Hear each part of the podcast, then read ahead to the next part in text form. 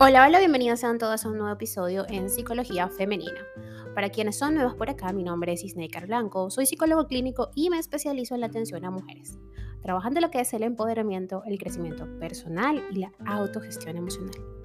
Y el día de hoy, como viste en el título de este episodio, vengo a hablarte sobre el apego ambivalente y la dependencia emocional. Descubre en este episodio cómo se relacionan. El apego ambivalente creado en la infancia se perpetúa en las relaciones adultas, dando lugar a la dependencia emocional. Te cuento más al respecto de esto. Si quieres comprenderte, uno de los principales retos a abordar es el de identificar cuál es tu estilo de apego. Esta tendencia que surge durante la primera infancia en la relación con los progenitores condicionan en gran medida nuestro modo de comportarnos y vincularnos a la edad adulta. Por ejemplo, el apego ambivalente y la dependencia emocional se encuentran estrechamente relacionados y es importante acudir a la raíz del conflicto para poder solucionarlo. Se estima que más del 23% de los adolescentes y los jóvenes adultos presentan dependencia emocional en sus relaciones y esto afecta severamente su bienestar psicológico. Estas personas experimentan una ansiedad y un malestar constante en sus vínculos afectivos y pueden verse muy limitadas en su día a día. No obstante, estos rasgos dependientes tienen un origen anterior que conviene analizar. Primero que nada, ¿qué es el apego ambivalente? Este apego o el apego, mejor dicho, es una vinculación afectiva intensa que se establece entre el bebé y su cuidador principal, generalmente la madre, durante los primeros años de vida. Este se basa en las demandas infantiles y en la capacidad del adulto a cargo para responder adecuadamente. Cuando el cuidador o figura principal de apego es sensible a las necesidades del bebé y es consistente en sus respuestas, este crece sintiéndose seguro. Pero cuando esto no sucede, pueden generarse varios tipos de vinculación disfuncional, entre los que se encuentran el apego ambivalente. Este término hace referencia a la relación que se establece cuando el cuidador principal es inconsistente, variable e impredecible a la hora de atender al niño. En ocasiones responde de forma rápida y adecuada y en otras es indiferente o reacciona con ira a llantos y demandas infantiles. Esta dinámica hace que el bebé crezca en una constante incertidumbre, sin saber si cuando sea necesario podrá contar con el adulto para ayudarle. Tengamos en cuenta que en este momento la supervivencia del niño depende enteramente de la capacidad de la figura de apego para atenderlo. Por tanto, esa inconsistencia se vive como un auténtico peligro de muerte. Este niño aprenderá entonces a mantenerse siempre vigilante, inseguro y ansioso, y a buscar por todos los medios la forma de asegurarse de que el adulto responderá.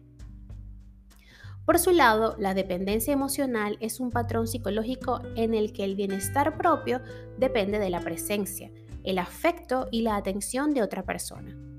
Así, se busca construir relaciones más estrechas y existe un ferviente deseo, más bien una urgencia, de mantener una fuerte intimidad con la pareja. Existe un gran miedo a la soledad, una búsqueda constante de atención y una tendencia a someterse, complacer y dejar que el otro tome las decisiones. Ahora bien, ¿qué relación existe entre el apego ambivalente y la dependencia emocional? Pues bien, es difícil comprender por qué un adulto actuaría de esta forma. ¿Por qué permitiría una relación desequilibrada?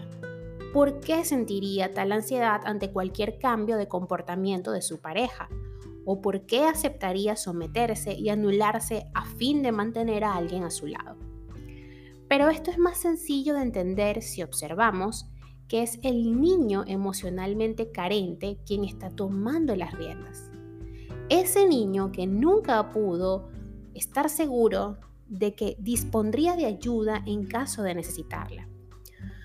Hoy siente la urgencia de asegurarse y resguardarse de que el otro está disponible para él. Por ello, pide y exige constantes muestras de afecto y compromiso. Es infante que tuvo que aprender a captar los gestos indicativos del estado de ánimo de su cuidador. Hoy tiembla ante la mínima variación en el comportamiento de su pareja. Y es que si su figura de apego estaba contenta, probablemente recibiría atención y soporte, pero si estaba triste o malhumorada, seguramente obtendría indiferencia u hostilidad. Un niño que también comprendió que su supervivencia dependía de su capacidad de complacer al otro, que entendió que su llanto o su ira podrían molestar a su cuidador y aprendió a reprimirlos para obtener la impredecible atención. Hoy no duda en amoldarse a los deseos y preferencias de su pareja, a costa de sus propias necesidades, para poder mantenerlo a su lado.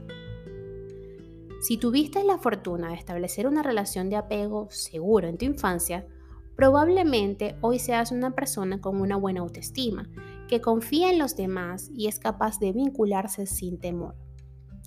Y estos son precisamente los objetivos que puede buscar quien presenta apego ambivalente y dependencia emocional. Para alcanzarlos, ha de ser capaz de identificar el origen de su disfuncional forma de relacionarse. Ha de comprender cómo esas primeras experiencias infantiles siguen condicionándole en la actualidad. A partir de allí, deberá comenzar a modificar su comportamiento, dejar de buscar en la pareja la seguridad y el soporte y hacerse cargo de sí mismo. Para esto puede considerarse ampliar el círculo social a fin de obtener esa intimidad emocional también con otras personas, amigos, familiares, etc. Reestructurar los pensamientos y controlar la urgencia de asegurar constantemente el amor del otro. Se trata, sin duda, de un proceso complejo que lleva tiempo, ya que ha de desprenderse de, todo lo aprendido en la infancia y que ya no sirve, y sustituirlo por actitudes, pensamientos y acciones más funcionales. Por lo mismo, el acompañamiento psicológico puede ser de gran utilidad en este momento. Así que si te has identificado con este episodio, recuerda que puedes contactarme a través de mis redes sociales en Instagram, Twitter, Clubhouse, Twitch como Psiqueplenitud 11, en Facebook como Snaker Blanco y en TikTok como Snaker Blanco Psicóloga. Que tengas un hermoso sábado y un hermoso fin de semana, por supuesto, y hasta un próximo episodio.